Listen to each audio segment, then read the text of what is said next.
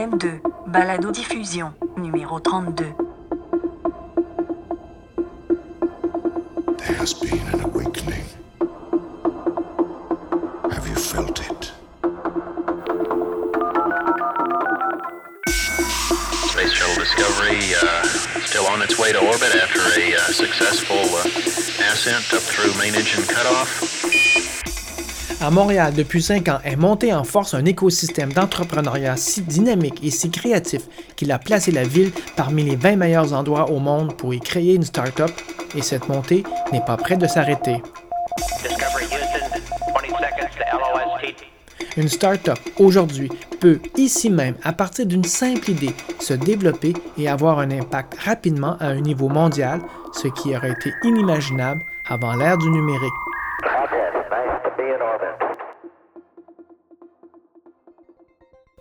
Dans le précédent épisode, je vous ai partagé des conversations sur ce qui pourrait être la motivation intrinsèque des fondateurs de compagnies à vouloir poursuivre une idée folle alors que tout joue contre eux. Je poursuis aujourd'hui mon exploration de ce domaine sur ce qui fait qu'à Montréal et au Québec en général, mais à Montréal en particulier, que l'écosystème des startups est la source de bouleversement qui mettra à l'avant-scène toute une série d'acteurs et d'actrices qui viendront challenger les joueurs classiques dans tous les domaines économiques ici et ailleurs. À la base de cet écosystème se trouvent les incubateurs et les accélérateurs. Ces lieux jouent le rôle de moteur et de courroie de transmission pour faire tourner un système qui carbure à l'innovation, mais aussi au partage et aux échanges. Je m'appelle Martin Lessard. Bienvenue dans ma balado M2 sur les mutations numériques au carré. Il y a comme un, un home, je sais pas s'il y a une électricité statique qui. Excuse-moi, non. Ça, c'est c'est bon ce que tu dis. Let's go. Ouais, C'est ça, donc tu as des outils qui t'aident à filtrer. Pour une personne comme moi qui, qui a toujours voulu garder les doigts branchés dans la matrice. Dans euh, la prise de courant. Ah oui, non, c'est vraiment ça. C'est, ça me demande de plus en plus d'efforts. Et donc là, j'utilise des, des nouveaux outils. Des, des Je suis avec. Sébastien Provencher, que vous connaissez bien maintenant. Il est l'entrepreneur montréalais qui a toujours un point de vue pertinent sur l'écosystème des startups euh, au Québec. C'est lui qui était derrière Nidium avec Sylvain Carl. Après l'interview, le hasard de l'actualité a fait que la start-up montréalaise Crew, spécialisée dans la connexion entre des ressources de talent et des projets exceptionnels, a reçu une ronde de financement de 8,5 millions de dollars. Et signe des temps, cette start-up est restée à Montréal. Et devinez où est-ce qu'elle va installer son siège social? Dans l'ancien siège social montréalais de la Banque Royale, rue Saint-Jacques, dans le Vieux-Montréal. Un haut lieu de ce qui est appelé la vieille économie. Et la vice-présidente avec qui j'ai fait l'entente me dit Viens, je veux te présenter quelqu'un. Je fais Bien sûr, je vais aller voir. Et elle me présente à Larry Page, qui est un des cofondateurs de Google. Et là, elle s'en va. Elle me laisse en, solitaire avec Larry Page. Et honnêtement, j'ai eu comme un moment, euh, mon, âme est sortie de mon corps. là. J'ai rarement eu ces, ces moments-là. Mais ma réaction, c'était Wow, Larry Page, c'est un être humain. Et il me fait penser à mes amis du secondaire qui étaient nerds, qui étaient geeks comme moi, là, hein? tu sais, des gens, des maniaques d'informatique. On parle, puis je me rends compte qu'il est finalement très, très humain. Et je reviens à Montréal et je me dis, je suis pas plus con que Larry Page. Et je vais un jour partir ma propre start-up. Pour moi, ça a changé ma vie, cette rencontre-là. Et tu sais, quand on dit, c'est à la mode d'être entrepreneur, ben, c'est parce qu'on a de plus en plus de ces exemples-là, mais des exemples tangibles. Des exemples tangibles. Parce que, Mark Zuckerberg, puis Larry Page, puis euh, Sergey Brin, c'est un peu intangible pour le, pour le Québécois, là. Mais quand moi, je rencontre des jeunes entrepreneurs, puis ils voient que moi, ça fait 8 ans que je roule ma bosse dans l'industrie, puis que j'ai une certaine réputation, et qui, qui voient que je suis très approchable, puis que, puis que je suis pas fondamentalement différent d'eux, là. ils peuvent le voir comme ça eux aussi, là. je trouve ça extraordinaire. My father has it.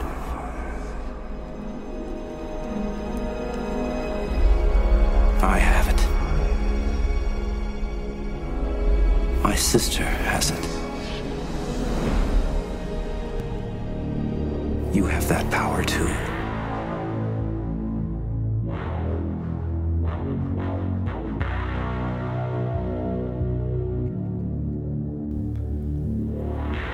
Les incubateurs et les accélérateurs cherchent à canaliser l'énergie de cet écosystème des startups pour réussir à la fois à leur trouver des sources de financement et des clients. C'est un élément important pour faire fonctionner l'écosystème et leur augmentation soudaine à Montréal est signe que quelque chose se met en place ici. Ilias Benjaloun est membre du Montreal New Tech et est un incontournable dans le domaine des startups à Montréal. On, parle beaucoup de start-up aujourd'hui, mais prenez n'importe quelle euh, compagnie qui va avoir une nouvelle initiative. Euh, ça, c'est mon background de consultant qui parle, mais prenez n'importe quelle compagnie, on est à côté de Desjardins, qui va avoir une initiative. On va souvent vouloir pousser l'initiative, demander des efforts des employés, etc. Mais on oublie d'établir une base solide des dirigeants qui vont accompagner cette initiative-là. Donc souvent l'initiative commence, on, amène euh, des, des gens à se mettre à table, on va parler, etc. Mais on a oublié en fait que les véritables personnes qui vont pousser cette initiative-là pour son succès, c'est des gens qui s'engagent, mais à un bien plus haut niveau de la hiérarchie.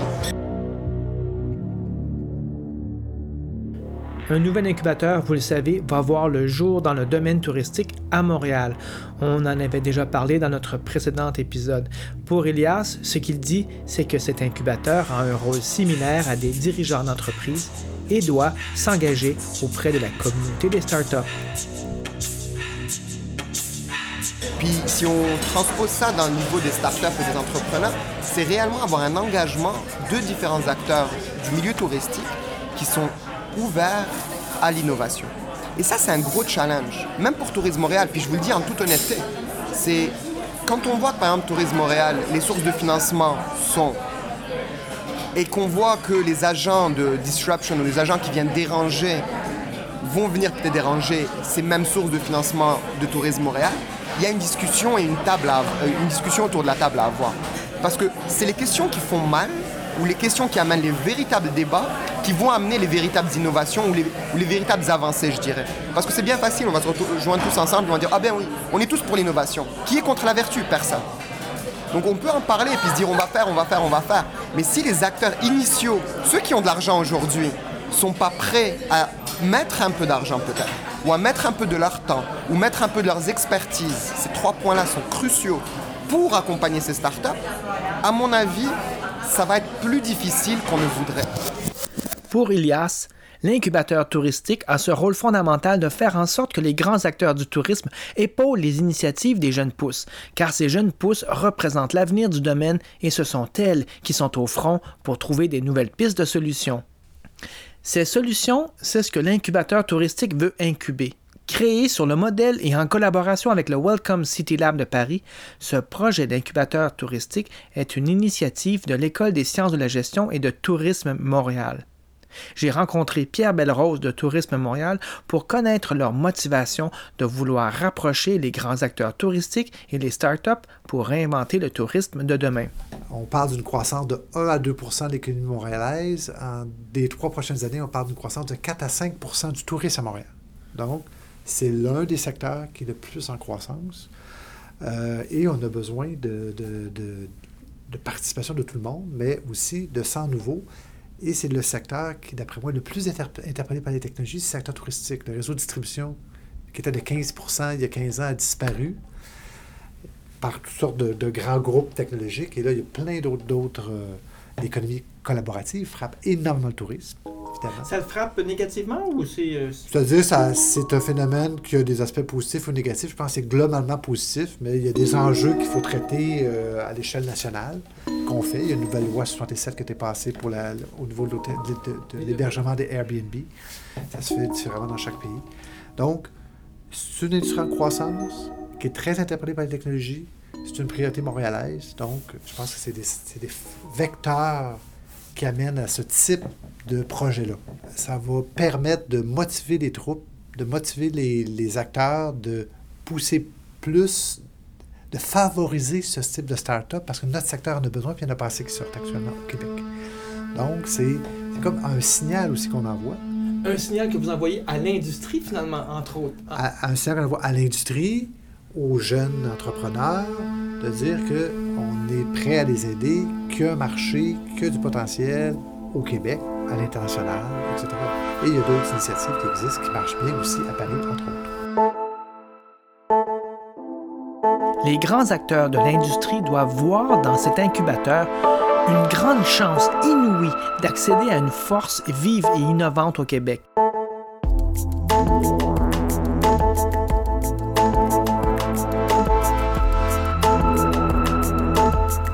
J'ai dû retarder la production de cette balado que vous écoutez en ce moment car j'ai eu un contrat avec cet incubateur pour explorer l'écosystème des startups à Montréal. Et le constat que j'ai fait est que cet écosystème est plus que prêt à partager leurs projets pour peu que les grands acteurs d'ici s'ouvrent à eux. C'est durant cette exploration que j'ai eu la chance de croiser Marie-Julie Gagnon, auteure, chroniqueuse et blogueuse, grande voyageuse aussi, pour qu'elle m'explique sa vision du domaine touristique. Il y a beaucoup de choses qui se passent depuis quelques années, effectivement, côté tourisme et c'est intimement lié, je dirais, au développement des technologies, justement, parce que si on regarde tout ce qui est l'économie de partage, tout ce qui est le tourisme collaboratif, toutes ces choses-là, on a vu le couchsurfing qui a pris un essor incroyable. Moi, tous les, tous les gens, là, je reviens du Salon du Livre, c'est pour ça que j'ai des exemples frais en tête, mais tous les jeunes voyageurs qui sont, je dirais, de la génération Y, qui venaient me voir, me parlaient du couchsurfing ou d'Airbnb. Airbnb, ça fait partie des choses qui sont très ancrées dans les habitudes des gens et on a vu toutes sortes de déclinaisons aussi de ça au fil des années. Euh, maintenant, on ne va pas juste non plus louer des appartements. J'ai vu, entre autres, euh, une compagnie française qui s'appelle... Euh, merde, je me rappelle plus. je l'ai noté tantôt parce qu'ils ont toujours des noms anglais, je me rappelle jamais à cause de ça. Là. Ici. Make It Travel. Il y a une compagnie française, entre autres, qui s'appelle Make It Travel, qui a développé un peu sous le modèle d'Airbnb et de toutes ces, belles initiatives-là, un projet de location d'équipement de voyage. C'est-à-dire que si moi, je m'en vais faire un tour du monde, euh, peut-être pas un tour du monde parce que c'est peut-être long un peu, mais disons si je m'en vais passer un mois à faire euh, du hiking euh, dans une destination X et que j'ai besoin d'un sac en, en, particulier, plutôt que de l'acheter, je peux louer à un autre voyageur qui s'en sert pas pendant ce temps-là. C'est un peu la logique donc qui revient tout le temps. Et c'est des projets qu'on voit de plus en plus prendre d'ampleur. Il y en a vraiment plusieurs. Ça s'est multiplié très, très rapidement au cours des dernières années. Donc ça, je pense que ça va continuer euh, Donc, de se développer. Je considère que le, le, le, ben, ça, cette, économie, cette économie de partage, mm -hmm. la barrière à l'entrée a baissé, donc la technologie a permis ce partage et donc Mais facilité le, voyage. Clairement, la, la, technologie a facilité tous ces, échanges, ces échanges-là. Les réseaux sociaux, ils sont pour beaucoup. Je pense que la façon de voyager pour les gens qui sont très, très actifs sur les réseaux sociaux en 2015 est tellement différente de celle avec... dont on voyageait il y a 10-15 ans vraiment différemment d'aujourd'hui parce que, à cause des réseaux sociaux. Est-ce que la technologie a fait qu'on qu voyage dans des lieux différents aussi d'avant? Hmm. Ce que ça a apporté, bon, une autre grande tendance du tourisme, c'est l'espèce de recherche d'authenticité. Les gens veulent vivre des expériences, mais ils veulent vraiment aller chez l'habitant. C'est quelque chose qui revient vraiment beaucoup depuis quelques années. Et la technologie a aussi permis ça parce que, euh, effectivement, avant Airbnb et tout ça, Airbnb, il y a beaucoup de gens qui me disent qu'ils ont rencontré des locaux à cause d'Airbnb. Donc, on va pas seulement se loger, on va chercher une expérience avec Airbnb. Par exemple, quand on loue une chambre dans un appartement, on sait que ça va être avec d'autres gens qui habitent là. Euh, et ça, je, connais des gens qui sont devenus accros à ça, qui ne voyageraient plus autrement. Donc, il n'y a pas que des belles histoires, évidemment, mais il y en a de très belles. Cet incubateur touristique pourrait sembler être une nécessité pour les startups, mais en fait, c'est le contraire. C'est une nécessité pour les grands joueurs de l'industrie car les prochaines initiatives viendront de ces startups innovantes et elles le feront avec ou sans leur aide. Le plus gros défi, je dirais globalement, c'est euh, que le monde du tourisme euh, intègre euh, l'innovation dans ses processus. Laurent Cage, délégué général du Welcome City Lab. Parce qu'aujourd'hui, la révolution numérique impacte tous les métiers et la façon dont on communique avec ses clients et la façon dont on, on réalise des process également en intérieur à l'entreprise. Et donc, il faut sensibiliser l'ensemble de cette industrie du tourisme à ce que impacte la, la l'industrie numérique sur, euh, sur ces process. Est-ce que vous trouvez que, que, que l'industrie du tourisme est en tort ou reprend, en fait, prend au bon le changement en cours? Il y a encore quelques temps, j'aurais dit que l'industrie du tourisme était globalement en retard, mais de plus en le tourisme attire vers lui en fait de nombreuses innovations de gens qui ne sont pas issus du milieu du tourisme. C'est ça la particularité, je pense. Les jeunes pousses sont créés par des gens qui, qui sont des entrepreneurs, ou bien qui ont des gens qui ont une forte dimension internationale, ou bien ce sont des gens qui viennent de l'univers euh, technologique ou des ingénieurs. Ces gens euh, apportent donc une vision différente à l'industrie du tourisme, qui du coup est bousculée par euh, ces nouveaux acteurs. Et donc l'enjeu, c'est de bien analyser la façon dont ces nouveaux acteurs apportent des services et de les intégrer tout simplement pour pouvoir répondre aux attentes des clients de demain. Euh, notre incubateur, il est particulier en ce qu'il va reposer sur un comité de pilotage composé d'entreprises touristiques, de grandes entreprises. Paul Arsenault, titulaire de la chaire de tourisme On Transat. vise à ce moment-ci entre 5 et 8 entreprises. Euh, Paris est rendu à, à 9 partenaires, qui peuvent être des compagnies aériennes, des grands groupes hôteliers, euh, des entreprises de la restauration, de la culture et autres, et même du loisir, dans un sens beaucoup plus large, qui eux-mêmes vont créer, donc seront un comité de pilotage. Et ce comité de pilotage-là, apparaissant en, en 2016, ça offre deux choses. D'une part, ça devient des commanditaires euh, qui supportent financièrement donc l'incubation des entreprises retenues, mais également des gens qui nous expriment très clairement leurs besoins et leurs attentes en termes d'innovation. Ils savent ce qui leur manque, qu'ils ne connaissent pas la solution pour y répondre. Et c'est là que ce- cet incubateur-là prend tout son sens. Faire rencontrer un besoin réel, avéré, mesuré, connu, exprimé, et de se retourner vers les entreprises qui seront incubées euh, dans l'incubateur et leur dire en quoi vous êtes capable de répondre à ces problématiques de gestion, à ces besoins d'innovation. Euh, encore une fois, souvent en tourisme, on pense que c'est la solution vers le, le- le- visiteur, vers le touriste qui va y aller. Euh, encore une fois, on a tous TripAdvisor, Airbnb, Uber en tête.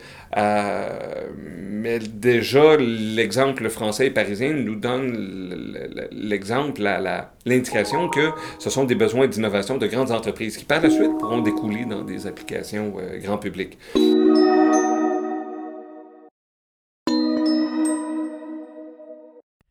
Saber Tricky est partout. Cherchez un événement à Montréal relié aux startups et il va être là. Je lui ai demandé ce que l'incubateur touristique devrait faire pour attirer les startups. Un, il faut qu'il y ait un potentiel de financement à la sortie qui serait euh, possible. Et donc ça, c'est la visibilité qui va offrir l'incubateur. Et le deuxième, c'est euh, vraiment les, ressources qui vont être euh, mises à disposition par l'incubateur en soi. Moi, je dirais, donc si on met ces deux axes-là en place, le succès va être là, puis euh, l'intérêt va être là aussi. Parce que il faudrait que ces gens-là, mis à part la spécialisation, ils voient un intérêt d'aller dans cet incubateur-là versus plein d'autres. Parce que une solution, admettons, ou un service en tourisme peut avoir une vocation aussi en e-commerce ou quelque chose comme ça. Alors, il y a d'autres incubateurs qui sont prêts pour les accueillir. Donc, ce qui ferait plus euh, un intérêt euh, dans un incubateur versus un autre, c'est l'expertise qui va être mise en place pour les accompagner et rendre leurs idées matures et leurs projets viables et la possibilité de, se, de financer leur projet à la sortie. Donc, c'est pas la peine que ce soit à l'entrée. Ils sont des gens qui sont capables de bootstrapper ça. Souvent, ils sont prêts à, à passer, c'est-à-dire sacrifier pour leur idée.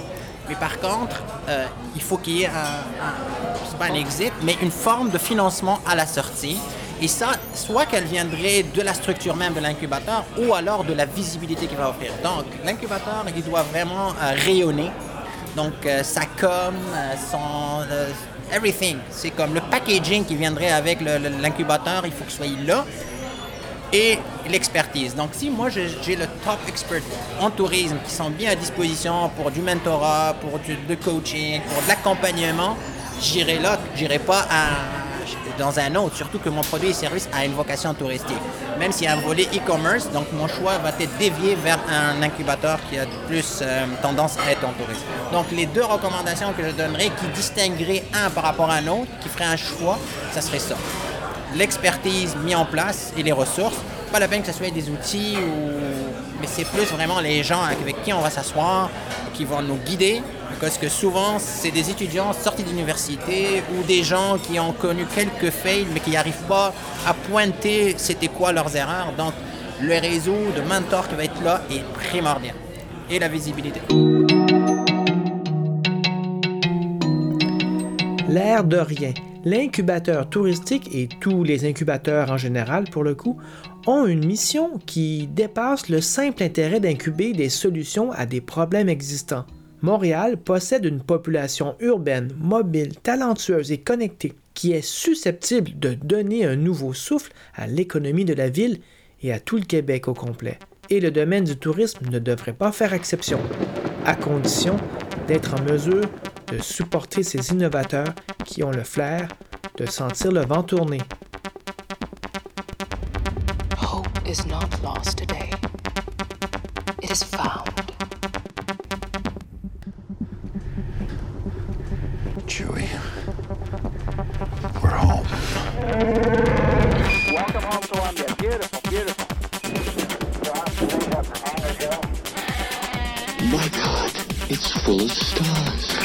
Třetí sovětská družice měla už složitou fyzikální laboratoř. Roger roll, Discovery. Voilà, c'est tout pour aujourd'hui. C'était le dernier épisode de la saison 3. Je vous retrouve euh, au début du printemps pour la saison 4. D'ici là, je vous invite à écouter mes précédentes balados ou à visiter mon blog 0seconde.com sur les impacts du numérique ou me retrouver sur Twitter Martin Lessard ou chercher la page Facebook de la balado M2 pour savoir ce que je vous prépare pour la prochaine saison. Au revoir.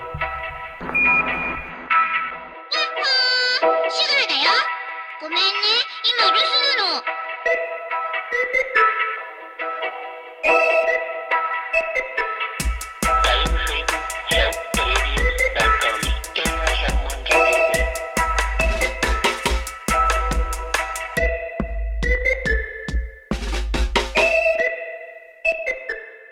Qu'avons-nous appris en effet à considérer le monde de la perception Nous avons appris que dans ce monde, il est impossible de séparer les choses et leur manière d'apparaître.